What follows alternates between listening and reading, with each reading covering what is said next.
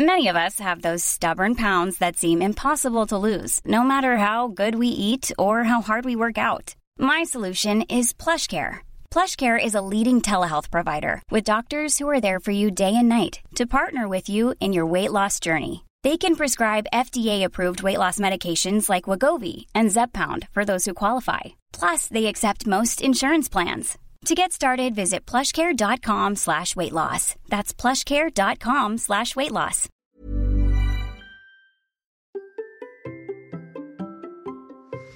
Et si aujourd'hui j'allais de nouveau chercher les conseils d'une autre cycliste chevronnée sur route ou gravel Allez, c'est parti Comment débuter le cyclisme à 46 ans? Comment passer de 0 km par an à 350 km dans un week-end? Telle est l'aventure que je vais vous raconter d'épisode en épisode dans ce podcast. Si vous ne me connaissez pas, je m'appelle Bertrand Soulier. Quelques années, je ne faisais pas de sport du tout. J'ai fait un rééquilibrage alimentaire, repris le sport, débuté la course et j'ai perdu 27 kilos pour devenir marathonien. Maintenant, je cours tous les jours. Mais le vélo, je dois bien le dire, à l'origine, ce n'est pas vraiment mon sport. Mais ça va le devenir et je vais devenir champion du monde de mon monde en finissant mon premier Gravelman. Et c'est ce que je vais vous raconter au fil des épisodes de ce podcast. Et aujourd'hui, j'ai une nouvelle invitée. Et je dois le dire, je suis assez fier de donner la parole aux femmes dans ces épisodes. Et d'ailleurs, vous allez voir que mon invité a un côté féministe et euh, défend le cyclisme féminin. Camille Pic, alias Mange tes légumes sur Instagram et sur son blog, m'a été plusieurs fois recommandée et je vous remercie car j'ai passé un très chouette moment à discuter avec elle. Camille est venue sur le vélo depuis la course à pied, au départ pour se lancer dans le triathlon, puis finalement elle a adoré le vélo, elle roule sur route, gravel, bikepacking. Et elle apprécie de rouler longtemps et doucement, elle fait des courses, elle a fait la Race Cross France. Et nous avons discuté justement de son parcours, de sa pratique, je lui ai demandé des conseils pour progresser, m'entraîner, chercher des traces aussi, me préparer au gravelman, comment elle, elle voit la préparation, qu'est-ce que je dois faire. Et puis nous avons aussi parlé du plan alimentation, hein, car Camille a une formation de naturopathie et s'est donc intéressée particulièrement à la question. Je lui ai demandé par exemple comment elle se nourrissait sur son vélo, qu'est-ce qu'elle prenait au petit déjeuner, la différence aussi avec la course à pied.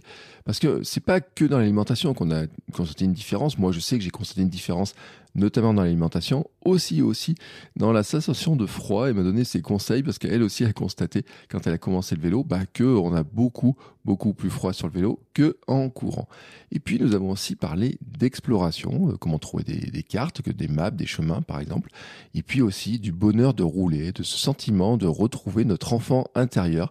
Et j'avoue, j'avoue, hein, je fais quelques confidences.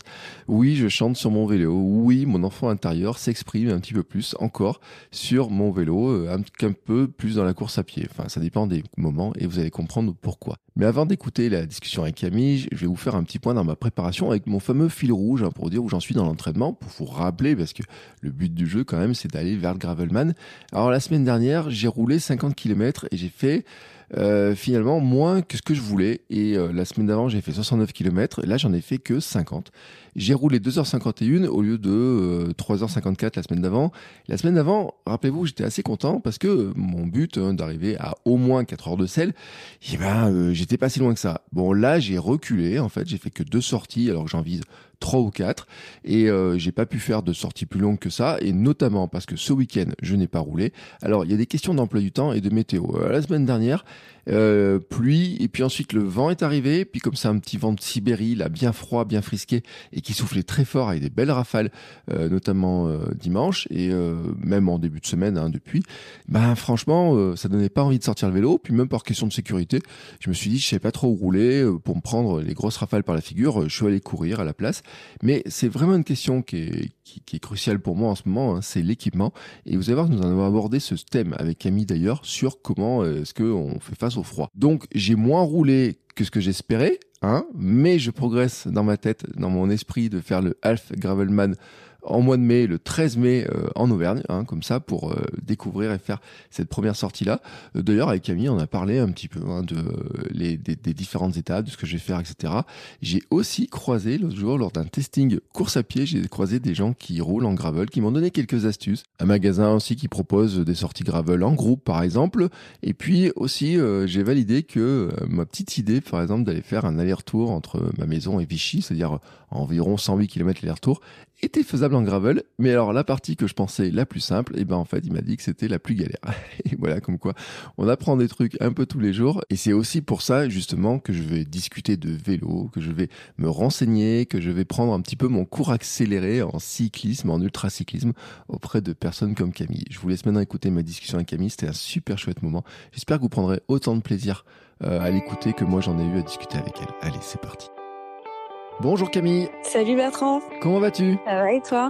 Bah écoute, ça va bien. Tu sais, moi c'est toujours un plaisir de discuter, surtout en plus dans cette discipline du vélo. Que, or moi, je, suis un débutant. Hein, je, je sais pas si je te l'avais dit, mais je suis un newbie total. Moi, j'ai 200 km sur mon vélo. Euh, ok. Toi, t'en as beaucoup plus. Quelques-uns. Quelques kilomètres supplémentaires. Quelques-uns de plus. Euh, c'est quoi ta pratique du vélo euh, En quelques mots? Alors moi, il y a plein de trucs qui m'intéressent dans ton profil, mais je vais te laisser d'abord te présenter en quelques mots, en fait. Ouais, alors je m'appelle Camille, j'ai 38 ans.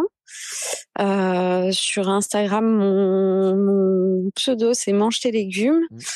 Euh, voilà, donc euh, et dans la vie, sinon, euh, je fais de la communication. Qu'est-ce que je peux te dire d'autre? J'ai une formation de naturopathe. je voilà, donc du coup, c'est aussi grâce à ça que j'ai développé Manger légumes. Et à côté de ça, bah, ma pratique du vélo, elle est, elle est assez vaste. Moi, j'essaye de toucher un peu à toutes les sortes de vélos. je suis venue au vélo par le vélo de route. Mmh. J'ai vraiment commencé par ça et c'est vraiment c'est mon c'est mon premier amour. Euh, et puis au final, au fur et à mesure des années, bah, du coup, je me suis mis au gravel. Et puis euh, du gravel, je me suis dit ah c'est chouette quand même d'être dans les chemins. Du coup, ensuite, je me suis mis un petit peu euh, au vélo de voyage et au VTT. Donc, j'essaye de toucher un peu à toutes les pratiques. Et, et moi, après, bah, ce que j'aime bien faire, c'est rouler longtemps. Et c'est vrai que j'aime bien j'aime bien ce format-là. J'aime bien les formats les formats un peu longs. j'aime bien rouler longtemps et pas très vite. Ça me convient très très bien. Donc euh, donc voilà, donc du coup, euh, bah, en gros c'est ça quoi, je fais ça. Mmh. Euh, pourquoi tu aimes ce format rouler longtemps et, pas très vite? J'aime bien le côté, et c'est le truc qui m'a le plus plu en vélo dès que j'ai débuté. C'est en fait, moi à la base, je faisais plutôt de la course à pied. Mmh. Et en fait, en vélo, je me suis dit, ouais, c'est génial parce qu'on peut couvrir des surfaces et voir des paysages incroyable sur euh, enfin sur une journée en tu peux faire euh, tu peux faire 200 bornes et tu peux voir vraiment euh, une variété de, de paysages qui est qui est dingue. Et du coup je me suis dit ouais c'est fou de pouvoir faire ça à la seule force de tes jambes. Et, euh, et du coup, je crois que c'est pour ça aussi que j'aime bien les grandes distances, que voir sur une carte et me dire ah ouais j'ai fait j'ai fait tout ça genre toute seule quoi, sans moteur, sans rien, et ça me fait ça me fait vraiment plaisir. Euh, alors moi c'est quelque chose que je découvre parce qu'effectivement moi je suis dans la course, euh, je cours tous les jours depuis euh, un an et demi et tout et c'est vrai que depuis que je fais du vélo, je me suis rendu compte que mon terrain de jeu c'est quand même sacrément agrandi. Alors moi 200 km dans la journée c'est pas encore mon truc hein, pour l'instant, je suis trop débutant. C'est mon volume sur le mois de, de février, mon, les 200 km, mais c'est vrai que le terrain de jeu il est immense quand tu es en vélo parce que tu peux aller super loin, tu peux faire des trucs incroyables.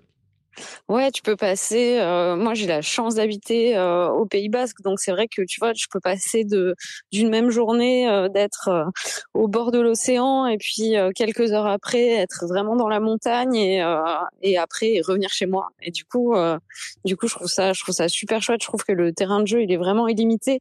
Et plus tu évolues dans ta pratique et plus tu découvres qu'en plus, bah, tu peux justement, tu peux découvrir ta région ou d'autres d'ailleurs aussi bien sur la route que sur les chemins. Et, euh, et tu vois vraiment beaucoup, beaucoup d'autres. Euh, enfin, moi, je, vois beaucoup de choses et mon rapport à la nature, il a aussi euh, changé grâce à ça, parce que ça t'amène à voir. Bah, voir plein de choses que tu verrais pas si euh, si t'étais en voiture par exemple tu prends beaucoup plus le temps aussi de regarder et ça c'est un truc que moi j'apprécie énormément euh, ta plus grande distance euh, sur euh, une journée, sur des courses, parce que on n'a pas parlé finalement des, différentes courses que tu as faites, mais c'est quoi? Tu es allé jusqu'à combien en fait? Le plus gros que j'ai fait, c'est sur la Race Cross France. C'est le format 500, donc qui fait à peu près 540 km en tout. Et je l'ai couvert, si je te dis pas de bêtises, environ en 34 heures. D'accord. Euh, comment ça se prépare un truc comme ça en fait? Parce que là, moi vraiment, tu vois, j'ai aucune idée de comment tu fais pour préparer un truc comme ça. faut beaucoup rouler. En fait, il n'y a pas de, il a pas de secret. Et je pense que, enfin, c'est pas pour démystifier le truc, mais je, je, reste convaincue que c'est accessible à tous. Le secret, en fait, il vient vraiment dans le fait d'habituer ton corps à cette position euh, sur le vélo, à rouler euh, souvent, à rouler, euh, à t'habituer à rouler la nuit, à t'habituer à rouler le jour, mmh. et, et à faire de plus en plus de distance, de week-end en week-end, de semaine en semaine. Ça te demande de rouler un peu. Enfin, c'est vrai que c'est des, c'est des gros volumes d'entraînement. Et au final, pour que le jour J, et je pense que c'est un peu, c'est un peu ça le secret de la réussite sur l'ultra, c'est que le jour J, tu es tellement bien préparé qu'en fait tu fais que prendre du plaisir quoi. Tu fais euh, mais voilà il y a c'est c'est des heures et des heures de sel. Et puis au bout d'un moment ton corps il est habitué à ça. Et du coup euh, quand il faut faire les 500 tu sais que euh, bah, à l'entraînement tu as déjà fait ça dans sur des semaines tu as déjà fait ça sur des week-ends. Et du coup que ça va bien se passer et que tu vas pouvoir profiter à fond de, de la course quoi. Ça m'intéresse là, tu vois ce que tu viens de dire. Tu dis que tu l'as déjà fait sur week-end, sur une semaine. C'est-à-dire que on va dire, par exemple, sur le, pour le, la Race Cross France, les 540, c'était sur, la, sur les semaines, tu savais que tu, 500 km, tu le faisais sur la semaine? Ouais, et tu, tu peux faire aussi, par exemple, ce qui marche assez bien, c'est que euh, moi, j'avais pas forcément euh, le loisir de prendre euh, des, enfin, de faire des gros, des grosses sorties de 400 pour me tester parce que bah, je bossais la semaine et que ça a tendance quand même à te fatiguer un peu si euh, si tu vas te taper euh, des énormes kilométrages en plus de ta semaine de taf. Donc, euh, ce qui m'arrivait de faire, c'était de rouler, par exemple, bah, le samedi toute l'après-midi jusque tard. Ouais. Tu vois, jusqu'à minuit. Ensuite, tu rentres, tu dors un tout petit peu. Mmh. Tu essaies de dormir 3-4 heures. Et ensuite, tu te lèves tôt, tu repars. Ça apprend aussi à ton corps à fonctionner, même avec peu de sommeil et à rouler euh, sur la fatigue, qui est un truc qui, que tu apprends au fur et à mesure, mais euh, qui est un bon, un bon moyen de s'entraîner. Donc, euh, tu roules un peu, tu après, il faut faire aussi d'autres choses à côté, il hein. faut faire un petit peu de musculaire. Moi, je faisais pas mal de yoga aussi quand je préparais, histoire de, bah, le vélo, ça a tendance quand même à te tasser un peu, donc, donc du coup, ça faisait du bien de pouvoir étirer. Et, euh, et, voilà, et du coup, habituer le corps à faire euh, à faire des gros volumes, c'est aussi compatible avec euh, bah, avec un, un, travail euh, assez prenant. Mais il faut bien faut bien gérer. Et je trouve que ouais, ça c'était enfin une de mes coachs qui avait ça et qui m'avait dit bah il y a pas de souci de pas pouvoir rouler 500 bornes ce week-end. Par contre, t'essayes de faire des 200, 300 en te couchant tard, en te levant tôt, mmh. pour habituer habituer le corps à cet effort-là, quoi. Ouais, c'est vraiment intéressant comme stratégie. C'est des stratégies aussi qui bon, ça ressemble un peu au weekend shock, on est en trail sur les, sur les courses comme ça. Euh, mais c'est vrai que le, faire comme ça l'après-midi, soir, puis après repartir le lendemain, je comprends très bien la logique par rapport à la fatigue, tu vois. Donc j'ai noté sur ma petite case là de, de dire tiens, ça c'est une bonne idée. Euh, bon, je vais attendre un peu parce qu'en ce moment ça, ça caille un peu, mais euh, je suis un peu frileux moi sur le vélo encore pour l'instant, mais je sais que je suis pas habitué. Autant en cours j'avais toujours chaud, autant en vélo j'ai toujours froid pour le moment. J'ai pas trouvé le bon équilibre. C'est normal alors ça va venir. Moi, je t'avoue que les premières sorties en vélo, ça m'a fait très bizarre aussi parce que je me disais, bah, de toute façon, je vais chauffer. Mm. Donc, ça sert à rien de trop se couvrir. Et j'ai souvenir des, premières sorties où j'étais mal équipée et où j'étais frigorifiée tout du long parce que oui, le, bah, ton cardio monte pas aussi haut, ton corps ne chauffe pas pareil. Et puis, en plus, t'as, enfin, t'as les descentes qui, mine de rien, sont pas, euh, sont pas à parce que tu peux vite avoir très très froid, surtout sur les descentes de col, etc. Après un effort où tu as fait euh, une heure, deux heures, trois heures d'ascension et où tu as eu très très chaud. Donc euh, ouais, les, les, variations de température de ton corps sont très différentes de la course à pied et tu as plus rapidement froid. Et c'est un truc sur lequel faut être faut être assez vigilant parce que tu peux vite te retrouver en hypothermie quoi. Bon, euh, bah, je l'ai constaté, tu vois, j'ai pu, tester le truc. Euh, sur le, euh, sur, comment t'es venu au vélo en fait? Parce que tu me disais t'es de la course à pied. Euh, j'ai vu sur ton site quelque part t'as, as roulé en fixie à un moment donné, non? Tout à fait. à Paris, moi j'étais, j'étais assez partisane. J'étais assez partisane du fixie en tant que moyen de transport, donc je faisais un petit peu de vélo comme ça. Après, ce qui m'a vraiment donné envie de faire de la route, c'est qu'en fait, faisant de la course à pied, à un moment, j'ai voulu faire du triathlon. Ouais. Du coup, euh, du coup, bah, je me suis acheté un vélo de route et euh, j'ai commencé à faire du tri comme ça. Bon, ce qui s'est passé assez rapidement, c'est que je, suis tombée très amoureuse du vélo de route. Et en fait, je me suis rendu compte que bah, nager, je vais quand même pas ça. la course à pied, la course à pied, j'en avais un peu marre, j'avais envie d'autre chose, et du coup, je me suis retrouvée à faire que du vélo. Mmh. C'était il y a combien de temps Ça? Y est, 7-8 ans 7 ans? Ouais, environ à peu près 8 ans, je pense. Et, comment t'es passé de ces débuts-là, en disant euh, je découvre le vélo, j'adore le vélo, etc., à euh, ce que tu as fait ensuite, euh, Race Cross France et Voyage à vélo, etc. Au début, c'est vrai que bah, il y a eu la triathlon, donc qui est très course, qui est très compète, etc., que, que bon, j'aimais bien, mais il y avait un côté, il y avait un côté ouais, très compétition contre les autres, en fait, c'est que j'ai un peu retrouvé quand j'ai fait mes premières cyclos et je me retrouvais pas forcément dans le public des cyclosportifs, je me retrouvais pas forcément non plus dans le public du triathlon. Et euh, du coup, euh, du coup, c'est là aussi où j'ai commencé à changer un petit peu de pratique, où je me suis dit tiens, bah le gravel c'est cool, il y a moins d'aspect compète, il y a moins d'aspect performance. Et euh, à ce moment-là, j'ai rencontré Arnaud Monzani, mmh. et qui lançait la Race Cross France à l'époque et qui m'avait dit ah bah ce serait super que tu viennes, que tu et tout. Et moi, à l'époque, ça me semblait vraiment, vraiment très difficile. Et plus j'en parlais avec Arnaud et plus je voyais les gens le faire, plus ça me donnait envie. Et euh, je devais participer à la première, première édition, je pense. Et euh, au final, j'avais, j'avais pas pu. Et en fait, j'avais vu les gens participer. J'avais vu une de mes amies avec qui je devais le faire, euh, qui s'appelle Amélie Thuin, et, euh, et du coup, je m'étais, elle avait l'air de s'être tellement éclatée, en fait. Je me suis dit, ouais, faut vraiment, vraiment que j'essaye. Donc, euh, j'ai dit à Arnaud, bon, bah, par contre, je serai là l'année prochaine. Et j'y suis allée l'année suivante pour euh, tester le 300. Mmh. Et, euh, et en fait, enfin là, pour, pour moi, c'était un peu la révélation. Je m'étais dit, bon, bah, c'est qui tout doux. Soit j'adore, soit euh, vraiment le format, le format court, c'est pas fait pour moi. Et en fait, je me suis retrouvée euh, bah, à faire mon 300, à être dans ma bulle euh, pendant 24 heures, à vivre un, enfin voilà, à vivre une expérience incroyable. J'ai adoré rouler la nuit. J'ai trouvé ça vraiment, vraiment euh, super apaisant, super calme. Il faisait beau. Enfin, c'était, c'était vraiment super. Et du coup, je me suis dit, bah, c'est, c'est ça que j'aime bien. C'est ce format que j'aime bien. Ce format où, en fait, de toute façon, la course, elle est tellement dure. Et ça dépend de, tellement de facteurs autres que le facteur physique. Mm. Quand je dis, ah bah cool, c'est ça que je veux faire. C'est vraiment ça que je veux faire. voilà. Tu l'as dit, tu euh, as une formation de naturopathe. Ouais. Alors ça me fait rire ton, ton, ton compte mange tes légumes parce que je me rends compte que c'est peut-être le mot que je dis le plus souvent à ma fille en ce moment. Euh... c'est celui que ma mère me disait le plus souvent aussi. Et moi, ça m'énervait quand mes parents me disaient ça quand j'étais gamin, mange tes légumes, mange tes légumes, mange tes légumes. Et je me rends compte que ben, euh, 40 ans plus tard, c'est moi qui les répète.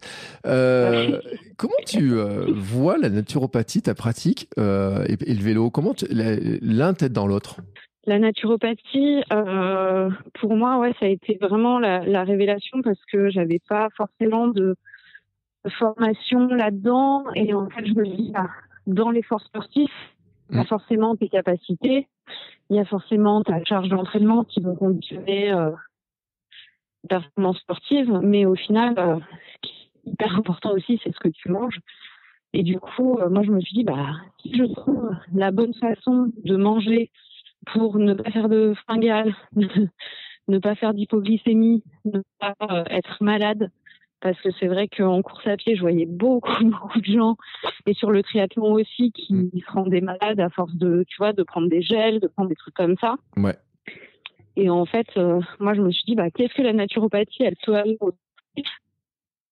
euh, pour euh, pour justement bah, pas être confronté à ça et qu'en fait euh, l'alimentation quand tu es en course ce soit pas un sujet de stress. Mm.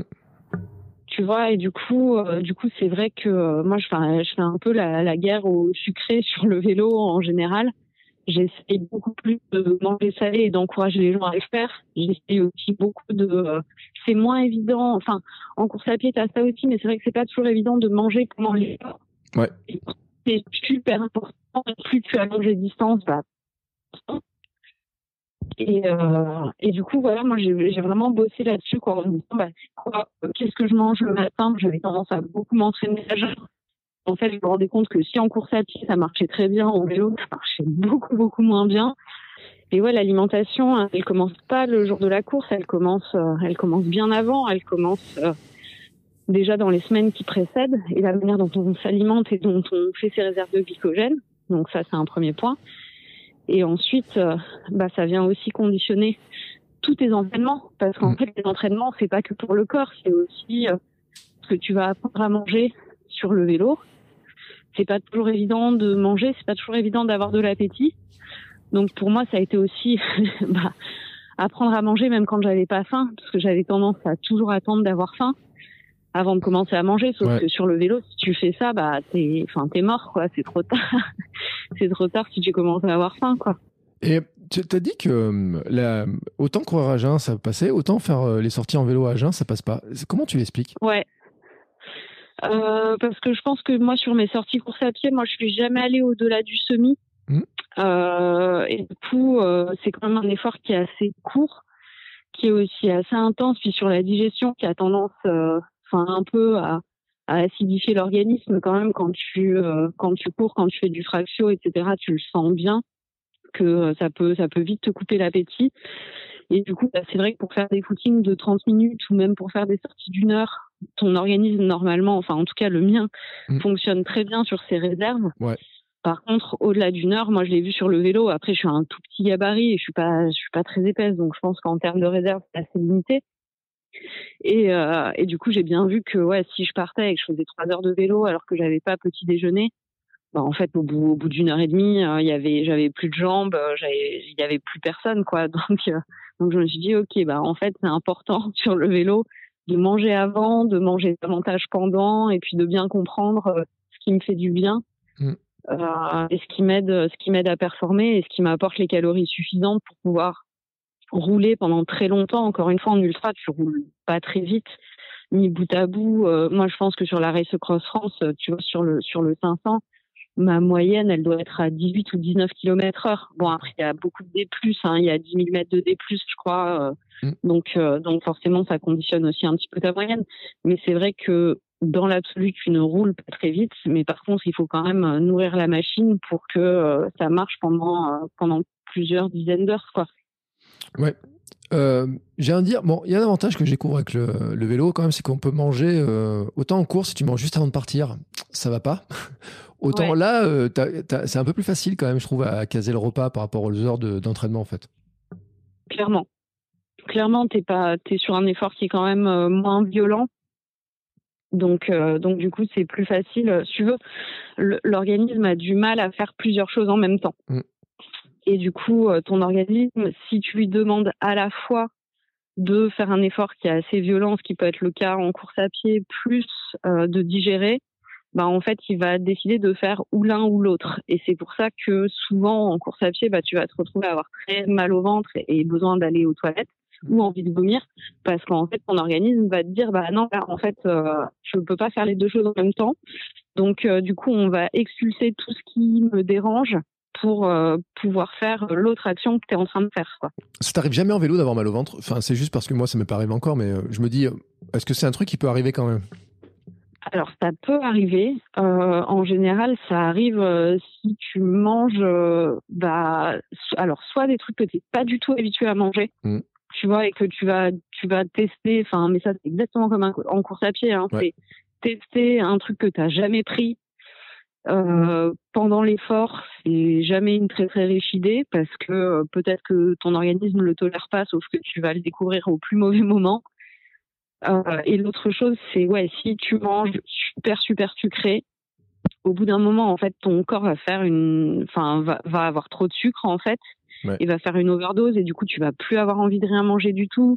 Tu vas te retrouver un peu fébrile, avoir un petit, enfin avoir même des migraines, des choses comme ça, ou alors tu vas avoir bah, super mal au ventre parce que euh, c'est beaucoup trop de sucre d'un coup, que tu manges pas ça d'habitude et que l'organisme ne va pas comprendre ce qui lui arrive quoi. Enfin on va on va creuser le sujet, mais par exemple sur un petit déjeuner avant de partir rouler, tu tu mises sur quoi en fait alors? Bah, moi, je mise à la fois sur des, de la protéine. Donc, en général, euh, après, moi, j'adore les œufs. Donc, euh, donc c'est vrai qu'en général, j'essaye toujours euh, de me faire des œufs sous une forme ou une autre, que ce soit ouais, des œufs brouillés, des œufs au plat, des omelettes, enfin, même des, ou des œufs durs, tu vois, des choses comme ça. Et après, j'essaye aussi de manger du gras. Donc, en général, j'aime bien l'avocat aussi au petit-déj. tu vois, c'est vraiment c'est enfin c'est ça apporte une bonne dose de lipides etc et après bah j'essaye quand même moi je, prends un petit peu de glucides après il y a plusieurs écoles. et en ce moment, il y a un mouvement keto qui se développe assez fortement, qui est assez contre le pain et les pâtes, etc. Je pense que ça marche très très bien pour certaines personnes. Après, c'est prouvé, c'est quand même mieux sur les physiologies masculines que sur les physiologies féminines. Les mmh. physiologies féminines ont en général davantage besoin de carbohydrates. Donc, euh, après, je mange bah, du complet, euh, des toasts, des trucs comme ça pour avoir quand même un peu un peu de carbs euh, pour pour faire des réserves pour l'effort. Ouais. et alors la question qui qui va avec, c'est finalement après pendant l'effort. Comment tu gères l'alimentation? Alors, moi, pendant l'effort, euh, ce que j'adore, c'est les. Il y a, y a, plusieurs marques qui le font. C'est des petites. Euh, comme des compotes, euh, comme des pommes potes, mais salées. Mmh. Donc, du coup, tu en as. Enfin, moi, il y a vraiment une, une marque que je trouve hyper bien qui s'appelle Fort Ultra, où tout est fait en France et c'est des compotes. Tu as compote de betterave, compote de pois chiches pommes de terre carottes. Donc c'est format pomme pote, mais euh, mais salé. Donc ça, pour moi, ça marche hyper bien. Tu trouves de plus en plus de barres salées aussi. Mm. Donc ça, je sais que chez Baou, ils en font notamment qui sont vraiment bonnes. Donc euh, je, mange, un petit peu ça. Leurs compotes salées sont très bonnes aussi. Hein, D'ailleurs, enfin, globalement, je trouve que leurs produits sont sont quand même assez bons. Et, euh, et je mange ça. Et après, bah, en ultra, ça, c'est euh, quand tout se passe bien. Tu vois, tu as tes réserves, tu fais ton truc et tout. Après, tu peux pas emmener euh, ta bouffe pour, pour 36 heures. Tu peux pas tout contrôler non plus. Donc, l'autre truc, c'est qu'après, bah, quand tu t'arrêtes, en général, tu vas, bah, tu vas au supermarché et tu prends un peu ce que tu trouves. Donc là, c'est pareil, bah faut se connaître un peu, euh, faut se dire ok, moi je sais que tu vois. Après, il faut prendre aussi des trucs qui te font plaisir parce que t'es es dans un état où en fait euh, c'est très bien l'ultra hein, parce que tu penses que à genre deux choses. C'est quand est-ce que tu vas manger et quand est-ce que tu vas dormir. Donc euh, la vie se simplifie énormément quand tu es concentré que sur ces deux points-là de ton existence. Et c'est vrai que, euh, enfin après moi je, je peux très bien m'arrêter. J'aime bien manger des tucs, j'aime bien manger du babybel. Euh, tu vois, je mange des trucs comme ça que tu trouves euh, n'importe où. Euh, Qu'est-ce que j'aime bien manger d'autre? À la limite, un peu de viande séchée, donc soit des saucissons, soit genre du bœuf, genre du, de la viande des grisons, des choses comme ça. Ouais. Euh, ça, ça marche assez bien pour moi. Donc, je fais des petits sandwichs, quoi. Ouais. Je fais des petits sandwichs fromage charcute. je mange pas mal de fruits aussi si je dois avoir du sucre, je préfère que ce soit du sucre qui vienne euh, qui vienne des fruits. Et après euh, et après si en sucré, euh, bah là j'utilise beaucoup les produits de Meltonic. Mm. Et, et, je les trouve vraiment vraiment pas mal parce que moi j'ai pas une grosse appétence pour le sucré. Ouais. Et là tout ce que tout ce que j'ai goûté pour l'instant c'est vraiment très très bon. Donc c'est pas c'est beaucoup à base de dattes, à base de graines, à base de, de sucres qui sont naturels et de miel.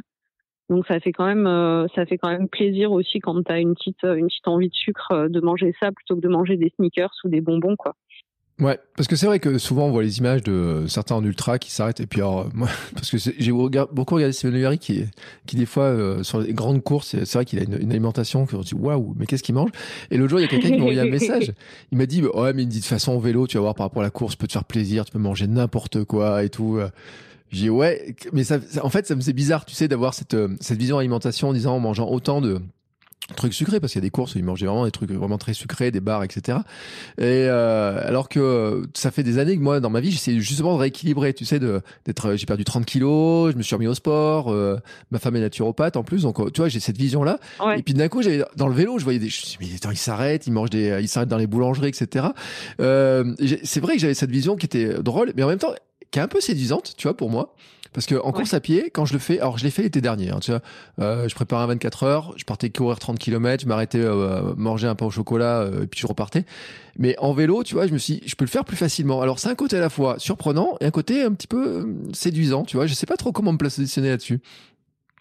Ouais, bah après c'est un peu ce qui marche pour l'un va pas forcément marcher pour l'autre. Mm. C'est une approche un peu personnalisée. Après c'est vrai que quand tu es sur de la dépense énergétique, euh, bah, comme euh, comme Steven ou euh, tu vois même, je, rigole parce que je repense aux sneakers, mais c'est vrai que Nathalie Bayon, je pense que c'est un peu tu vois son son plat préféré en course. Et voilà, mais après on se parle d'athlètes qui se connaissent par cœur. mm. qui savent, tu vois, qui savent exactement comment leur corps fonctionne, qui sont habitués à ça. Et du coup, il y a une telle dépense énergétique aussi que, bah, à un moment, un, tu manges ce qui te fait envie, deux, tu manges ce que tu trouves. Et du coup, bah, c'est encore assez facile quand tu es en France bah parce que tu as des boulangeries, tu peux quand même avoir des bons sandwichs ou tu peux avoir des salades, tu peux trouver des trucs. Mm. Euh, c'est vrai que quand tu fais des cours dans d'autres pays où en fait ton alimentation, ça va être de l'alimentation de station-service parce que c'est surtout ça que tu vas trouver ouvert 24 sur 24. Ouais. Bah du coup là, euh, là tu manges, tu manges ce que tu trouves. Hein, et faut faut lâcher prise là-dessus et se dire euh, bon bah même si toute ma vie je mange parfaitement, bah en course je mange un peu différemment. Après, moi, je, tu vois, je dirais pas jusqu'à dire, euh, ouais, en vélo, tu peux, tu peux faire ce que tu veux. Mmh. Pas, enfin, pour deux, pour deux points. Hein. Le premier, c'est que, euh, en effet, c'est pas parce que quelqu'un digère très bien que toi, ça va être ton cas. Et le deuxième, c'est que, euh, bah, quand tu mets longtemps à te défaire de mauvaises habitudes, comme l'addiction au sucre peut en être une, mm. bah du coup, euh, si dès que tu fais une sortie vélo, tu te remets des pics de glycémie monstrueux parce que tu te dis bon bah je peux je peux manger tout ce que je veux, tu défais un peu tout le travail que tu as fait sur ton organisme à le déshabituer de euh, cette mauvaise habitude qui est le sucre quoi. Ouais. Mais je, suis assez d'accord avec toi euh, là-dessus aussi. C'est pour ça que j'ai fait gaffe aussi. Puis je sais à, quel point je suis. Moi, le sucre, j'adore ça. C'est vrai que j'en ai mangé tellement dans ma vie que je me suis déshabitué. Mais euh, c'est une drogue à laquelle on revient tellement facilement. Mm-hmm. C'était ça qui était drôle. Euh, j'ai une, une, question sur le. Donc tu, tu fais. tu me dis, on parlait de gravel, etc. c'est quoi ta proportion? Parce que tu, tu fais des voyages aussi en vélo, non? Ouais, je fais. Pour l'instant, j'ai pas fait des grands trips de plusieurs jours. J'ai plutôt fait des petits trips euh, de bikepacking euh, mmh. sur euh, sur deux trois jours. J'aimerais bien pousser un petit peu plus, un petit peu plus ça, mais c'est vrai que bah ça demande un peu de temps et d'organisation. Mais c'est une façon encore complètement différente d'aborder le vélo, quoi. C'est vraiment, tu, enfin là, t'es es purement, t'es purement dans la découverte, t'es purement dans le c'est les vacances quoi. C'est vraiment pour moi je le vois comme les vacances à vélo. Il n'y a pas de, le seul enjeu c'est euh, d'arriver euh, suffisamment tôt pour pouvoir planter ta tente euh, à la lumière du jour et de savoir à peu près où tu vas pouvoir dormir et trouver à manger. Et du coup ça c'est chouette aussi. Moi j'aime bien. Euh, tiens, alors là, tu m'amènes sur une question, puis tout à l'heure j'ai failli la, zapper. Euh, tu sais à peu près où tu vas dormir. Euh, moi, c'est vrai qu'il y a un truc en vélo que je découvre, et comme le territoire s'allonge, je suis un peu, je sais pas encore trop comment faire. C'est sur les traces. Tu sais, pour, je dis tiens, je vais à tel endroit, mm-hmm. par où passer? Alors. J'avais demandé la semaine dernière à Nathalie Bayon s'il y avait des conseils. Comment toi tu prépares en fait tes, tes, tes, sorties, tes entraînements, par où tu vas passer, etc. Tu, tu, tu, tu le gères comment ça? Euh, bah, je pense que je vais faire la même réponse que Nathalie, mais moi j'utilise beaucoup Komoot. Ouais. Euh, je trouve que Komoot c'est un très très bon outil euh, pour euh, pour mapper, pour regarder un peu comme tu peux voir là où sont passés les gens précédemment. Bah du coup tu peux voir les points d'intérêt. Donc te dire ok bah là ça a l'air ça a l'air vraiment très très beau et du coup ça te permet de découvrir des choses que peut-être toi t'aurais pas découvert par toi-même. donc donc j'utilise j'utilise beaucoup ça. Après je regarde aussi pas mal sur euh, bikepacking.com et je pense que pour le voyage à vélo, euh, il y a des, enfin il y a des super traces. Ils expliquent tous les itinéraires, ils expliquent vraiment où tu peux dormir, ce que tu peux faire, etc. Donc euh, donc ça c'est c'est vraiment vraiment sympa. Après ouais moi j'aime j'aime pas partir. J'ai un sens de l'orientation qui est absolument catastrophique. donc j'hésite toujours de partir à l'aveugle. Euh, je fais je fais toujours des traces. Euh, après, ça m'amène euh, des fois à découvrir euh, à découvrir des nouveaux chemins. Et puis quand typiquement, tu vois, sur les, sur les bikepacking, ce qu'on avait beaucoup fait quand j'en faisais, c'est qu'en fait, on faisait des repérages.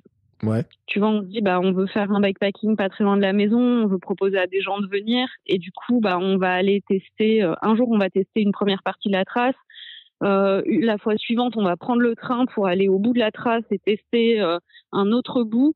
Et en fait, au fur et à mesure, tu rattaches les wagons euh, de euh, tout ce que tu as, tout ce que as fait en disant, ok, bah là c'était cool, là par contre c'est une grosse route, c'est vraiment pas sympa, faudrait trouver un plan B. là, il y a trop de ronces, ça passe pas. Mm. Et du coup, ça te permet le jour du bikepacking de pas te retrouver dans des galères avec ton vélo qui est chargé, etc. Donc pour l'instant, tu vois, la grosse aventure de moi, je sais pas trop où je vais dormir. Moi, je l'ai, l'ai pas encore fait. J'aime bien quand même euh, savoir à peu près, genre, comment ça va se dérouler. Ça me conforte un peu. Oui, mais je, je, comprends, mais tu vois, et c'est vrai que l'autre jour, j'étais, euh, j'étais un peu surpris par Komoot parce que euh, il m'a proposé un choix qui m'a surpris, c'est-à-dire qu'il y avait une, une, grande route et une petite route, il m'a laissé sur la grande route. Alors, comme je connaissais la petite route parce que je l'avais repéré un jour, j'ai dit, je prends la petite route, je sais où je vais arriver. Après, il a retrouvé son truc. Mais sur, tu sais, sur la logique, je me suis dit, mais pourquoi il me fait passer par là? Donc je me suis dit, j'ai dû louper un réglage ou quelque chose comme ça, tu vois. Ou alors il considère, je mis euh, gravel débutant, tu vois, je sais pas quoi. Il a dû considérer que le petit bout de chemin, il y avait un endroit qui était trop compliqué pour moi, j'en sais rien en fait. Ouais, c'est possible. Après, c'est vraiment, euh, et c'est un peu la, ce qui fait euh, la force de, de Komoot, c'est que c'est construit en fonction de ce que déclarent les utilisateurs. Mm. Donc du coup, tu peux ensuite euh, aller sur aller enfin sur l'appli et déclarer bah tiens ce segment c'est quand même genre route très passante et il te sera plutôt conseillé si tu mets l'option cyclisme sur route et versus s'il y a des passages gravel et que toi tu déclares, bah ça c'est un super passage gravel vraiment cool. Bah après il aura tendance à plus le recommander à d'autres, mais c'est vraiment, euh, je pense que l'outil pour l'instant il est à 10% de ce qu'il est capable de faire parce qu'il va se construire au fur et à mesure que euh, bah, les utilisateurs testent les routes, font des retours et, euh, et permettent de délimiter euh, les terrains de jeu quoi. Donc il y a toujours des surprises avec Komoot, faut être faut être préparé comme des fois tu es en vélo de route et il t'envoie sur des trucs et c'est quand même plutôt gravel. Ouais. Et, euh, et voilà et du coup euh, bah du coup moi j'aime bien, tu vois, ça me fait ça me fait des surprises, ça me fait un peu sortir de ma zone de confort. Je trouve ça, je trouve ça rigolo, quoi. Ouais, moi, jour, bah moi, c'est vrai, il faisait plutôt l'inverse. Il, me sortait de la, de la trace gravel pour mettre sur la trace route. Bon, après, c'est vrai qu'avec le repérage, je commence à, à repérer à peu près où j'étais. Donc j'ai puis bon, je me suis bien arrivé là là où, là où je pensais. Euh, mais sur le coup, ça m'a ça m'a fait sourire parce que je me dit mais pourquoi il me laisse sur cette route là Et puis il me l'a il me l'a refait après le coup d'après. Donc je me suis dit tiens, il faut que je vérifie les réglages. Ouais, ah ouais, ça, ça peut valoir le coup. ouais, et puis surtout que la route était vraiment pas sympa. Parce que c'est vrai que par contre, ça, moi, c'est le truc du gravel. Moi, je voulais pas faire de route. Parce que tu sais, moi, moi j'aime bien quand je cours, je pars un peu de route, je prends mes chemins, etc. Et le gravel permet de le retrouver, quoi. Et c'est vrai que euh, la route, euh, enfin les bagnoles elles roulent vite, etc. Tu vois. Et, euh, je, je, me dis, je sais pas comment toi tu le vois parce que ça fait quelques années que tu roules quand même. Mais le gravel, il a vraiment cet avantage-là, c'est qu'il permet en fait de vraiment d'aller à plein d'endroits différents sans être dans ce truc. Je suis obligé d'être sur la route ou alors je fais que du VTT. J'en parlais hier avec des gens qui, qui font du gravel aussi, qui me disaient ouais, mais moi c'est j'ai vraiment cette liberté que j'avais pas quand je faisais les autres pratiques. Je sais pas comment toi tu le vois ça. Après, alors, je pense que le sujet du vélo de route, c'est un sujet qui est limite politique. C'est euh, la manière dont on occupe l'espace euh, sur la route. Et, euh, et j'ai tendance à, à penser, enfin, et je, et je enfin, c'est au-delà de j'ai tendance à penser, c'est qu'en fait, les vélos ont leur place sur la route, les vélos ont leur place en ville, les vélos ont leur place en campagne. Euh, et je pense que moi, je veux vraiment pas lâcher cette pratique. Un, parce que j'aime bien le sport, et deux, parce que je me dis, euh, moi, j'ai, j'ai pas envie de vivre dans un pays où en fait euh, c'est la bagnole qui prend le dessus sur tout quoi. J'ai mis très très longtemps à passer mon permis de conduire. J'aime pas spécialement conduire. Et du coup, euh, bah, plus il y a de monde sur la route, moi j'ai, tu vois, la chance d'habiter pas très loin de la frontière espagnole. Et c'est très très marrant parce que quand tu roules en Espagne sur la route, mm. le comportement des euh, automobilistes espagnols n'a rien à voir avec le comportement des automobilistes français. J'en ai parlé avec des potes espagnols qui m'ont expliqué qu'il y avait eu des grandes campagnes de sensibilisation, des plein de pubs télé. Au pied de chaque col, il est bien précisé qu'il y a des vélos et qu'il faut y faire attention. Et du coup, euh, les automobilistes attendent vraiment pour te doubler. Il y a des camions qui peuvent faire une montée de colle derrière toi pour ne pas te mettre en danger, pour ne pas te doubler. Donc du coup, euh, je me dis, c'est possible c'est tout à fait possible. On a l'exemple euh, d'un pays qui est très très proche du nôtre où euh, les automobilistes ont été éduqués à ça et savent qu'il faut respecter les cyclistes, qu'il faut y faire attention et que euh, bah, les gens ils sont pas là pour te faire perdre cinq minutes. En fait, ils sont dans leur pratique sportive, ils sont dans leur passion, c'est parfois leur métier et que du coup, toi, dans ta voiture, tu n'as aucun droit de les mettre en danger. En fait, que ton devoir, justement, c'est de partager la route. Les routes, elles sont payées avec nos impôts. La dernière fois que j'ai checké, c'est pas parce que tu avais une voiture que ça te donnait plus le droit d'utiliser la route que euh, qu'un cycliste. Et du coup, ouais, moi, je, suis, euh, je enfin, plus, plus ça va, plus euh, je, je suis vraiment, enfin, voilà, moi, je fuis le conflit. Je, j'ai pas du tout envie de m'embrouiller avec les voitures, etc. mais enfin avec les automobilistes parce que les, les, voitures en général ne font rien d'elles-mêmes. Non. Mais mais par contre, tu vois, je pense que ouais, c'est un peu c'est un peu un sujet, c'est que si on décide tous de sortir de la route, bah en fait c'est un espace qu'on récupérera pas après. Alors que s'il y a de plus en plus de cyclistes, et c'est le cas, je vois à Paris, bah maintenant c'est fou. Enfin moi, entre l'époque où je vivais à Paris et euh, le peu de gens qui avaient à vélo, et aujourd'hui il y a des embouteillages de vélos, mm. je me dis bah c'est génial parce qu'en fait en mettant en place euh, les bonnes infrastructures, en essayant au maximum de développer ça, les gens se mettent au vélo, les gens font plus de sport, tu vois, c'est hyper positif. Et il faut que sur la route, en particulier pour les femmes, tu vois, en général, les femmes, quand elles débutent le vélo, c'est plutôt par la route. Ouais parce que euh, le gravel ou le VTT, ça demande parfois un petit peu de capacité de pilotage et ça peut être un petit peu plus flippant. Et du coup, je me dis, bah voilà, même pour que les femmes, elles occupent l'espace public, c'est hyper important qu'on continue à faire du vélo de route. Et puis après, euh, il y a un autre truc en route qui est incroyable, c'est que bah ouais, sur les distances que tu couvres, bah tu peux couvrir des distances immenses en route euh, avec un confort qui est qui est dingue quoi. Et tu peux tu peux vraiment parcourir Enfin voilà, tu peux parcourir des pays entiers grâce aux routes et c'est dommage si on les si on les laisse aux voitures quoi. Ouais. Non, mais je, suis d'accord. C'est alors là, je suis entièrement d'accord avec ce principe-là. C'est vrai que euh, plus il y aura de vélos et plus ces voitures seront obligées de faire attention en plus. Euh, mhm. Et l'Espagne est un pays qui est au sud de la France parce que souvent on nous dit oui, mais c'est les pays nordiques qui font attention et tout, mais euh, bon, l'Espagne c'est au sud. Donc il n'y a pas que il y a pas que les gens du nord en fait qui peuvent faire attention. Non, non. écoute, l'Espagne marche très bien aussi. Après, c'est sûr que si tu prends l'exemple des Pays-Bas, bon là c'est c'est tout est pensé pour le vélo, donc donc c'est encore c'est encore très différent, mais je vois, enfin en Espagne la, pratique sur route, bah tu le vois, il y a beaucoup plus de femmes dans les pelotons, euh, il y a beaucoup plus de gros pelotons aussi, chose qu'en France, tu vois, on a tendance à pas trop faire parce que euh, dès que tu sors en peloton, tu sais que euh, tu sais qu'à un moment va y avoir va y avoir un, sûrement un problème. Et, et du coup non en Espagne ils sont tous très sereins là-dessus. Et du coup moi je me dis bah on a plein de trucs à apprendre et la sensibilisation je trouve ça dommage qu'elle se fasse qu'au moment du Tour de France, en fait. Pour moi, elle devrait avoir lieu toute l'année, quoi. Ouais. Euh, tu parlais des femmes, notamment. C'est euh, la cause euh, des femmes du cyclisme féminin. C'est quelque chose qui, qui tient à cœur. Hein. Ouais, bah depuis depuis le départ, depuis en fait la première sortie en, de vélo de route que j'ai fait en groupe, c'était avec un, groupe qui n'existe plus maintenant, mais qui s'appelait le Paris Women Cycling Club. Mmh. Et l'idée, c'était vraiment de venir bah, rouler entre filles avec des allures hyper accessibles et avec euh, aussi euh, toute une team de femmes qui étaient suffisamment euh, aguerries en vélo bah, pour t'aider si jamais tu avais une petite réparation à faire, si jamais tu avais, besoin de ça. Et je pense que moi, sans, l'aide de ces personnes-là et de Sylvie qui avait, fondé le Paris Women's Cycling Club, je serais peut-être pas la cycliste que je suis aujourd'hui parce qu'en fait elles m'ont montré que euh, bah, il y avait des façons de rouler euh, où tu pouvais rouler en toute bienveillance où en fait euh, on t'attend, on t'aide, on t'explique des choses. Enfin voilà, moi j'ai énormément, énormément appris avec elles et je me suis dit, bah s'il y a bien un truc que j'ai envie de transmettre aux, femmes, c'est ça, c'est leur montrer. tu sais, enfin, je sais pas si tu sais, mais on apprend beaucoup moins aux petites filles à faire du vélo qu'aux petits garçons.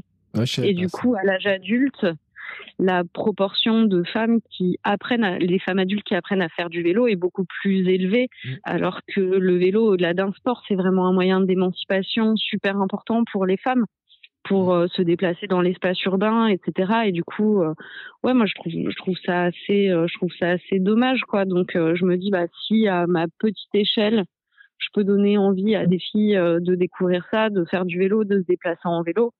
C'est, euh, enfin, bon, le contrat il est, il est 100% rempli quoi. Moi, c'est vraiment ce que je cherchais à faire. Hein. Euh, c'est un sujet que j'ai abordé il y a pas longtemps aussi avec les, femmes dans la course. On, on, disait que des fois pour les femmes c'est pas facile de courir. Tu as des remarques, tu as des choses comme ça. C'est des choses aussi que tu constates en vélo alors moi, de mon expérience, je sais que j'ai plein de mes copines qui ont eu cette expérience-là, donc euh, donc ça doit arriver. moi, de mon expérience, euh, globalement, j'ai quand même été très entourée de gens très bienveillants mmh. euh, qui m'ont qui m'ont aidé, qui m'ont qui m'ont appris des trucs. Ça a été plus facile de commencer avec des femmes. Et mais par contre, quand j'ai roulé avec des hommes, bah en fait, je me suis dit ah bah c'est c'est chouette j'aime bien. je, enfin, tu vois, je continue à apprendre, je continue à progresser grâce au groupe et grâce au collectif. Mm. Euh, après, ouais, il y a des trucs, bah, mais ça, c'est plus des trucs que j'ai vus en cyclo, tu vois, des mecs qui te mettent la main dans le dos pour te pousser alors que toi, t'as rien demandé, en fait. C'est toujours un peu, je, et quand tu dis, bah, non, et tu, et le mec te dit, non, mais c'est pour t'aider, et tu fais, mais va aider ton pote, en fait. Genre, moi, ça va, hein, t'inquiète pas. Donc, euh, c'est des, c'est des petits trucs comme ça, mais je, souvent, ça ne pas, enfin, le truc, c'est que ça part très rarement d'une mauvaise intention. En tout mmh. cas, dans mon cas, c'est plus euh, le côté euh, des fois chevaleresque, je pense, de certains hommes qui cherchent à s'exprimer, mmh. alors qu'il n'est pas, il n'est pas nécessaire ni attendu. Mais euh, mais voilà. Après, franchement, si je dois faire le ratio, j'ai quand même rencontré 100 fois plus de, de bienveillance. mais même en course à pied, moi, j'ai jamais eu j'ai jamais eu trop de problèmes euh, j'ai jamais eu trop de problèmes là-dessus ou alors euh, je sais pas mon esprit en a en a complètement fait fi mais je trouve que euh, on est on est dans des des pratiques sportives où où voilà on, on s'encourage on s'entraide et, et j'essaye de pas mettre la question du genre au milieu de tout ça quoi mm. Bon après, je t'avoue que oui, sur certaines courses, en particulier sur des cyclos, je me rappelle, j'avais fait, je sais plus combien c'était, je crois que c'était 180 avec le Ventoux. Et quand je suis rentrée dans le sas de départ, je pense qu'il y avait une centaine de mecs et je crois qu'on était cinq femmes. Mm. Donc en fait, forcément, tu sens les regards des mecs qui disent la petite dame, elle s'est perdue. Qu'est-ce qu'elle fait là? Et, euh, et puis voilà. Et puis en fait, bah après, euh, tu pars dans la course et puis euh, tu recroises les mecs et puis tu les doubles et puis à un moment tu remets, enfin voilà, tu remets un peu les pendules à l'heure en disant bah ouais ouais mais enfin on a, on a peut-être des, des, capacités physiques différentes, mais par contre sur l'effort, qui plus est quand il est long, bah, le corps de la femme il est super bien adapté, donc euh, donc du coup ça, ça donne euh, ça donne des trucs assez rigolos quoi.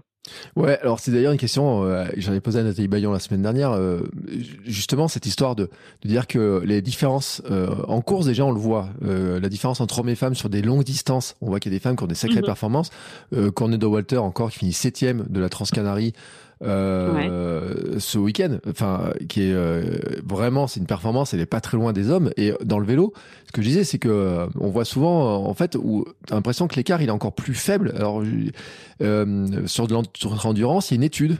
J'aurai bientôt l'auteur de l'étude d'ailleurs qui ils ont fait des études pour se rendre compte que vraiment, c'est vrai que chez les femmes sur l'endurance, vous avez des capacités. Moi, je, alors j'ai pas lu toutes les études, etc. Je sais pas si tout le monde est capable de l'expliquer, mais toi, comment tu vois les choses en fait? Est-ce que c'est le, tu parlais de fonction du corps. Moi, je pense aussi que le fonctionnement du cerveau, on n'est pas tout à fait câblé pareil au départ des courses. En tout cas, c'est ma vision des choses. Je sais toi comment tu vois les choses? Je, pense qu'il y a plusieurs points. Je pense que le, premier point, c'est que physiologiquement, euh, les femmes ont quand même un pourcentage de masse grasse qui est plus important que celui des hommes. Mmh. Et du coup, sur de l'effort très long, bah, c'est vrai que tu viens, tu viens taper là-dedans et que du coup, de manière physiologique, euh, la femme a un corps qui est plus adapté à l'effort long. Euh, après, il y a un autre sujet, c'est que les femmes supportent beaucoup mieux la douleur, sont beaucoup plus programmées pour endurer parce que euh, parce qu'elles sont programmées pour accoucher. Mm. Donc, si tu veux, en termes en termes d'ultra, ça se pose là. C'est quand même c'est quand même assez costaud. Et et après, moi, je je pense que là, les femmes arrivent doucement au niveau des hommes, mais après, ma conviction personnelle, c'est que dans quelques années, sur les ultras, ce sera plus de femmes qui gagneront. Les femmes arrivent plus tard dans l'ultra. Il y a beaucoup de cyclistes assez récentes qui font des performances incroyables alors qu'elles ont 2-3 euh, ans de vélo derrière elles. Face à des mecs qui ont 10 ans, 15 ans, des fois des vies entières de cyclistes. Donc je me dis qu'avec toute la génération qui va arriver, et de filles qui vont avoir le même niveau à niveau d'expérience similaire, mm. la physiologie féminine va faire et la psychologie aussi féminine vont faire euh, vont faire la différence et on va voir de plus en plus de femmes bah, enfin faire euh, faire des podiums euh, au général quoi et pas seulement des podiums euh, des podiums par genre. J'aime bien cette vision-là, en fait. Puis ma fille s'appelle Camille aussi, donc. ah, bravo, très joli prénom. J'aime bien, j'aime bien cette vision-là. Tu sais, de, de venir qu'elle, qu'il y, a cette vision de, de dire, bah, elle pourra faire des choses ou peut-être qu'on n'imaginait pas maintenant, mais tu sais, avec le progrès. Enfin, moi, on lui apprend à faire du vélo parce que, en plus, c'est, euh, je trouve que, comme tu le disais, c'est un moyen aussi de se déplacer. Moi, j'ai tellement roulé en vélo quand j'étais gamin, et puis après, j'avais oublié pendant des années. Mais je suis passé par le fixie aussi, tu sais, la mode fixie. Euh, euh, j'en ai, j'en ai roulé pas mal. Mais c'est vrai que c'est, j'aime bien cette vision, tu vois, que tu partages là, ce, de, la femme, des, de dire que finalement, euh, bah, sur euh, sur ces distances-là, en plus, on le voit. C'est vrai que c'est c'est moi, je, je, suis fasciné. J'ai toujours été fasciné. J'ai toujours dit en course à pied, il y a un truc. Quand je me fais doubler par une femme sur un trail, je sais que je pourrais pas la suivre parce que c'est ouais. c'est comme ça. Je suis parti plus vite, elle part plus doucement, mais quand une fois qu'elle me rattrape, c'est terminé. Mais c'est un constat et je l'ai fait souvent et euh, maintenant j'en rigole. La première fois, ça m'a un petit peu vexé. Mais ça, c'est mon côté macho d'éducation et j'en suis totalement désolé là-dessus. Mais j'ai été élevé dans les années 80. déjà, le réaliser, c'est, tu vois, c'est un grand pas. Hein. Ouais, mais tu sais, cet épisode, en plus, il sera diffusé juste avant la Journée internationale des droits de la femme. Enfin, on est à une semaine, là, à peu près. Et je me, euh, donc, je suis dans cette thématique un petit peu. Et donc, je fais mon mea culpa, mais en disant aussi, bon, euh, les années 80, un peu côté macho, tu sais. Et on avait Rambo, on avait Schwarzenegger, on avait tous les trucs comme ça, tu sais, euh, muscles et compagnie. Mais en fait, j'aime, j'aime cette vision du sport, tu vois, de dire que les femmes, euh, elles pourraient gagner des courses dans d'ultra-cyclisme, dans des choses comme ça, où, et on sait pas, en fait. Où on voit les performances, tu vois. C'est, j'adore cette vision-là et je te remercie de l'avoir en tout cas. Bah, écoute, avec plaisir. J'espère vraiment que ça va devenir réalité, mais je suis assez, euh, je suis assez confiante là-dessus. Bon, alors, on va quand même revenir sur le vélo un petit peu parce que moi, je suis débutant. Je te dis, moi, j'ai 200 km de, de, gravel dans ma vie, euh, dans le mois dernier, hein, tu vois. Euh, quel conseil tu me donnes en fait pour progresser? Bah, le premier, c'est peut-être vu ce que tu me disais, si t'es frileux, euh, bien t'équiper. Ouais. Parce que euh, non, mais mine de rien, le froid à vélo, c'est quelque chose de, de vraiment très très dur et euh, et moi je sais que ouais, j'ai hyper rapidement, tu vois, acheté. Euh, moi j'ai commencé à rouler un peu en hiver et du coup bah j'ai vite acheté un cuissard d'hiver, j'ai acheté des surchaussures, j'ai acheté des gros gants mmh. et ça ça a vraiment changé ma pratique parce que du coup ça m'a permis de rouler plus longtemps. Tu vois, et de pas me dire au bout de 30, 40 bornes, je suis frigo et il faut que je rentre et il faut que je me réchauffe. Donc ça, mine de rien, quand on débute, et c'est vrai quand on vient de la course à pied, qu'on est plus habitué, euh, moi je peux courir en short toute l'année, tu vois, donc... Euh, mm. donc du coup, c'était bizarre d'acheter un collant long. Ouais, mais moi c'est pareil. Alors là, c'est le, collant, il y a que pour euh, courir, je le mets, que pour rouler. C'est vrai que ça me fait bizarre, mais bon, voilà. Ouais, mais tu vois, typiquement, ça, ça déjà, je pense que ça peut être, ça peut être un, un bon truc. Euh, la deuxième chose, c'est euh, bah après, mais c'est ça, c'est comme la course à pied. Hein, il n'y a pas de secret. Plus tu roules, plus tu mieux tu vas te sentir sur le vélo, plus tu vas avoir envie d'y aller, plus tu vas avoir des bonnes sensations. Et mine de rien, euh, mine de rien, ça c'est vraiment vraiment cool. Après, si tu peux mixer, ouais, avec avec du yoga, avec des trucs qui permettent un peu d'étirer, notamment, tu vois, moi j'ai fait beaucoup de renforcement musculaire sur tout ce qui est muscle de la nuque. Ouais. Parce qu'en fait, euh, quand tu roules très très longtemps, des fois, tu as tendance à avoir euh, bah, des grosses douleurs euh, dans les trapèzes, dans la nuque, etc. Parce qu'il faut porter quand même le poids de ta tête mm. et du casque pendant toutes ces heures. Donc, moi, je sais que, ouais, en plus du vélo, d'avoir toujours fait du yoga et du renfo, ça, ça aide beaucoup, beaucoup dans la pratique. Et, et après, bah, le dernier truc, je te dirais, c'est ouais, d'essayer de se prévoir des petites aventures, tu vois. De te fixer un peu, enfin, mais ça, c'est comme dans tout mais c'est se fixer des objectifs. Genre, bah, le mois dernier, tu as fait 200, euh, peut-être que ce mois-ci, tu peux faire 300. Et puis peut-être qu'au mois de mai, quand il fait un peu beau, tu peux te dire, OK, bah là, je pars sur un week-end. Et, euh, et j'essaye de faire euh, bah, cette distance sur, euh, j'essaye de faire un 150 mmh. sur le week-end. Je fais 75 le samedi, je dors quelque part.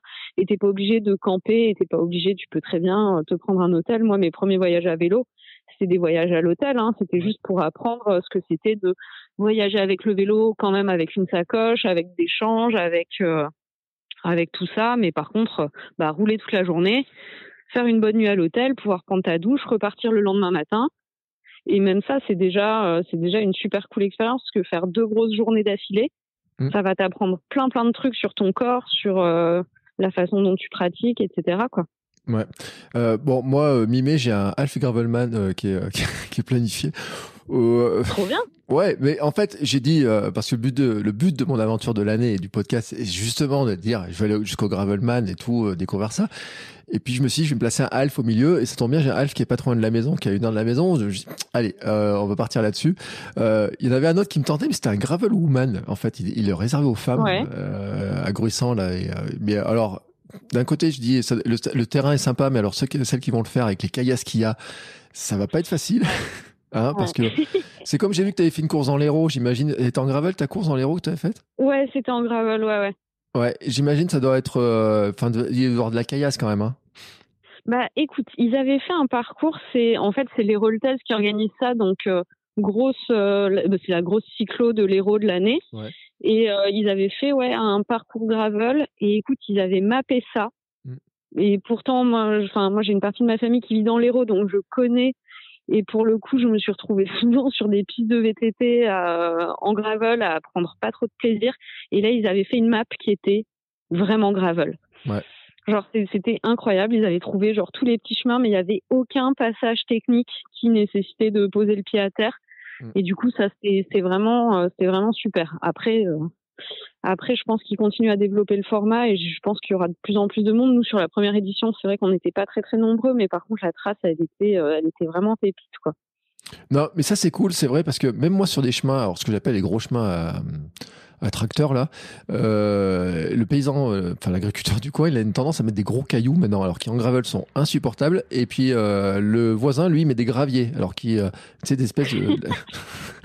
non mais espèce de truc. Et l'autre jour, j'ai rigolé, j'ai dit parce que, alors le pire truc, c'est avec ton gravel, tu roules dans du gravier, ça part dans tous les sens, etc.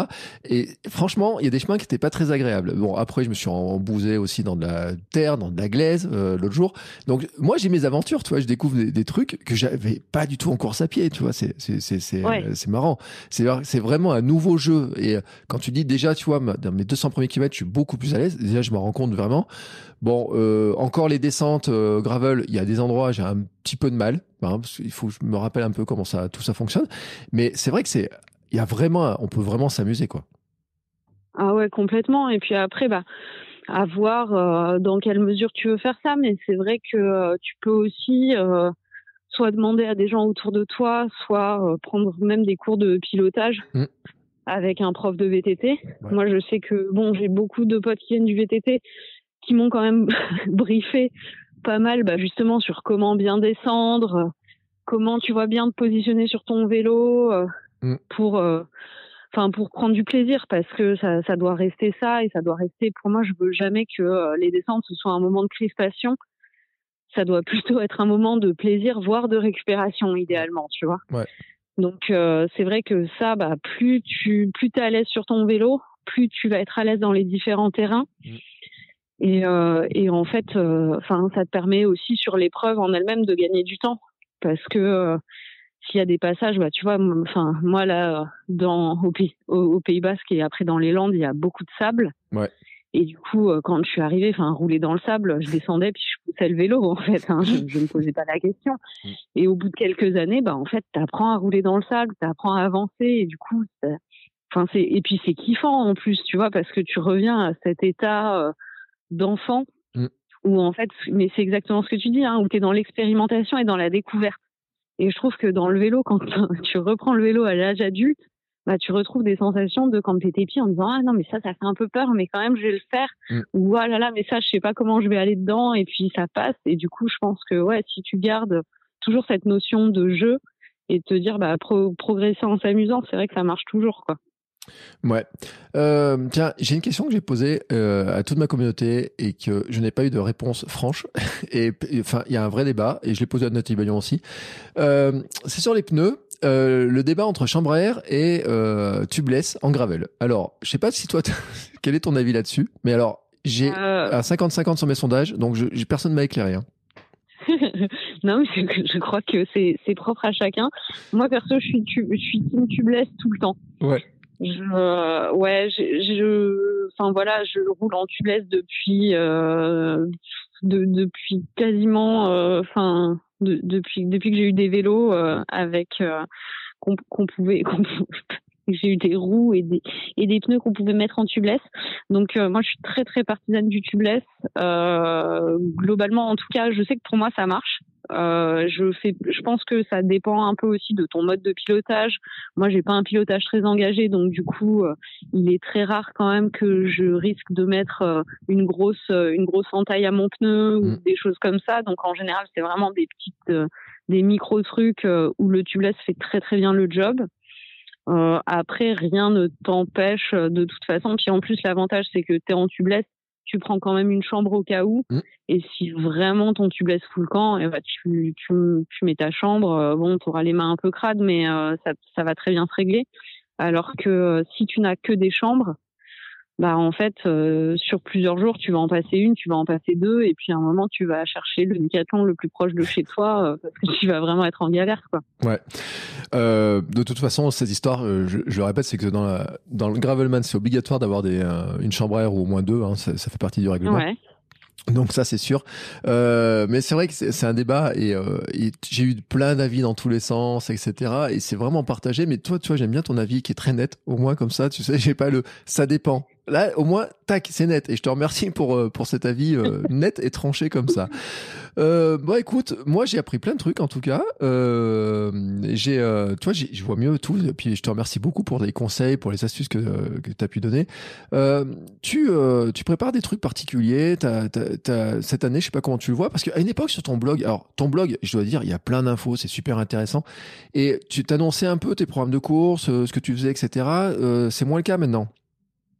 Ouais, en fait, j'ai alors euh, moment vie perso, euh, j'ai eu pas mal de trucs en 2022. Euh, enfin, j'ai acheté ma maison, j'ai changé de taf, euh, j'ai fait mille trucs en même temps, donc du coup, euh, ça a été un peu compliqué euh, sportivement. Et, et là, je commence tout juste à vraiment reprendre le vélo avec un petit peu de discipline de rigueur et d'envie. Ouais. Donc euh, là, on organise un séjour bah, avec Nathalie Bayon notamment euh, aux terrasses du lac, euh, c'est en Lozère. Mmh. Et du coup, on fait un séjour 100% cyclisme féminin ouais. qui va arriver bientôt là en avril. Donc ça, ça va être, je pense, ça va être un super moment et j'ai bien hâte d'y aller.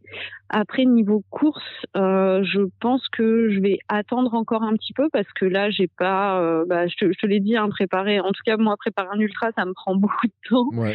Et euh, aujourd'hui, c'est un peu une denrée rare derrière laquelle je cours, donc j'attends que ma situation se stabilise un peu pour vraiment pouvoir faire ça. Après, il y a plein de choses que j'ai envie de faire. J'aimerais bien faire un tour du Mont Blanc en VTT.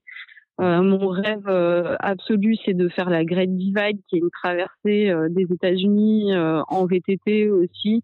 Donc j'ai plein d'envies. J'ai pas forcément de grosses envies de course là sur les sur les mois à venir, mais ça viendra peut-être à changer. Mais c'est vrai que bah, s'inscrire à une course, là, je pense que tu le vis avec ta prépa Gravelman, ça, ça crée quand même des attentes, ça mmh. crée une petite pression. Et euh, voilà, et moi en ce moment, j'ai pas du tout envie de me mettre de la pression. J'ai vraiment envie d'être dans une pratique plaisir et, euh, du coup, je me concentre à fond sur euh, qu'est-ce qui m'a fait aimer le vélo et, et pourquoi j'ai besoin d'en faire. Quoi. Ben écoute, je trouve que c'est une très belle manière de voir les choses. C'est exactement ça, comme ça aussi que je le vivais dans la, dans la course à pied. Euh, c'est vrai que dans le vélo, bon, moi je me suis mis l'objectif pour me forcer à rouler, pour vraiment prendre l'habitude. Puis en fait, c'est mon rêve. Enfin, c'est à, à cause de Yannick aussi. À force d'avoir dans mes podcasts de course, euh, il a fini par me, ouais. par me filer un truc. Ça, et je dis bon allez, faut, euh, ça me tente trop. Et puis c'est vrai que je redécouvre. Et ce qu'on disait, hein, ce côté enfant et tout. Le jour, je chantais sur mon vélo parce qu'il y a du soleil, ça roulait. donc j'en ai fait, j'en ai fait un, un comment ça, un réel sur Instagram. J'ai dit mais c'est pas possible quand même. Qu'est-ce qui se passe? Et, et même des fois. Et alors, je vais faire une confidence pour ceux qui écoutent kilomètre 42, ils vont se dire mais il devient fou le gars. Euh, il y a des jours en fait où je trouve que courir euh, ça devient presque un peu plus ennuyeux que de faire du vélo, tu vois. Et, euh, parce qu'il y a un côté jeu. Alors j'ai le côté jeu dans la course, hein, j'arrive à l'avoir, mais dans le vélo, il est, il est, il y a, je crois, je crois qu'il y a le côté vitesse qui est un peu grisant en fait, euh, qu'il n'y a pas dans la course ou que j'ai plus difficilement dans la course, en tout cas euh, actuellement. Mais je sais pas trop à l'expliquer, mais en tout cas, ça fait partie de mon ma découverte du moment. Oui, oui, non, mais je pense que ça nous ramène un peu à, tu vois, à notre, à notre enfant intérieur de faire du vélo. Ouais. Et du coup, je pense, je pense qu'il y a de ça aussi dans le plaisir qu'on prend, c'est qu'on retrouve des sensations que ça faisait longtemps qu'on n'avait pas expérimenté. Du coup, c'est plutôt chouette. Quoi. Ouais, moi, mon enfant intérieur, il s'exprimait beaucoup quand je sautais dans les flaques de boue pieds nus sur les chemins, parce que je cours pieds nus, mais ça, je l'ai dit. fait partie de mon truc aussi, euh, courir pieds nus dans les chemins euh, l'été, et puis quand il y a une flaque de ah bah je saute dedans les deux pieds joints, je, je cours en sandales, enfin il y a des trucs comme ça. Mais c'est vrai que je suis d'accord avec toi, le vélo, il y a le côté enfant intérieur aussi qui, euh, qui revient. Bon bah écoute, en tout cas c'était un plaisir de discuter avec toi de tous ces sujets-là. Euh, je mettrai bien entendu tous les liens pour, euh, pour te suivre, parce que alors, euh, donc on a parlé de ton blog, Instagram, Strava, il y a d'autres endroits où... Euh, Komoot. Je suis sur Komoot aussi. Je mets les traces, les bonnes traces du Pays Basque sont, sont sur Komoot. Eh ben, écoute, et puis, euh, et puis si, alors je sais pas si euh, de y avoir des femmes qui sont intéressées. Tu parlais là, les, euh, le stage pour les femmes dans Lozère, c'est quoi? C'est à Nossac hein, Ouais, ouais, c'est à Nossac, ouais. La session d'avril, il me semble, est complète, mm. mais euh, mais on a ouvert une autre date en octobre. Donc euh, donc voilà, donc du coup s'il y a s'il y a des des cyclistes, on va faire différents groupes de niveau parce qu'on veut vraiment ouvrir à toutes. Donc, euh, s'il y, a, s'il y a des filles que ça intéresse, et eh ben, on sera très très heureuse de les accueillir. Il y a une super équipe euh, qui est 100% féminine euh, qui organise ça, donc je pense que ça va être super sympa. Eh ben écoute, je mettrai tous les liens. De toute façon, les gens, ils, bah, ça vous vous contacter, hein, comme ça, s'ils veulent avoir des informations. Je te remercie beaucoup, Camille, pour ce moment partagé. Bah, avec grand plaisir. Et puis, j'ai très très hâte, du coup, de suivre le reste de tes aventures et de voir, de voir ton gravelman. Ça bah, va être super. Bah écoute, merci beaucoup en tout cas. Je te souhaite une belle continuation euh, et puis euh, je te tiens au courant. Je, partagerai ça de toute façon sur Instagram. Il y a un moment donné, je, partage tout. Euh, et comme sur le 24 heures, j'ai fait un inside de 24 heures en courant, en enregistrant au, fur et à mesure des petites capsules. Je me dis que sur le Gravelman, il y aura moyen de faire aussi un truc un peu rigolo. Bref, c'est pas fini. L'aventure n'est pas terminée, elle ne fait que commencer. Et en tout cas, tu fais partie des personnes qui m'aident à, franchir des pas. Tu vois, j'ai noté tous les conseils. Je te remercie beaucoup, beaucoup, beaucoup. Et puis nous, eh ben, écoutez, on se retrouve la semaine prochaine pour un nouvel épisode. Je ne sais pas encore si c'est invité ou tout seul, parce que bah, il faut quand même que je fasse un peu état de mes progrès, hein, un petit peu où j'en suis. Mais en tout cas, on se retrouve bien la semaine prochaine pour un nouvel épisode. Ciao, ciao Merci beaucoup à toi aussi. À très vite. Salut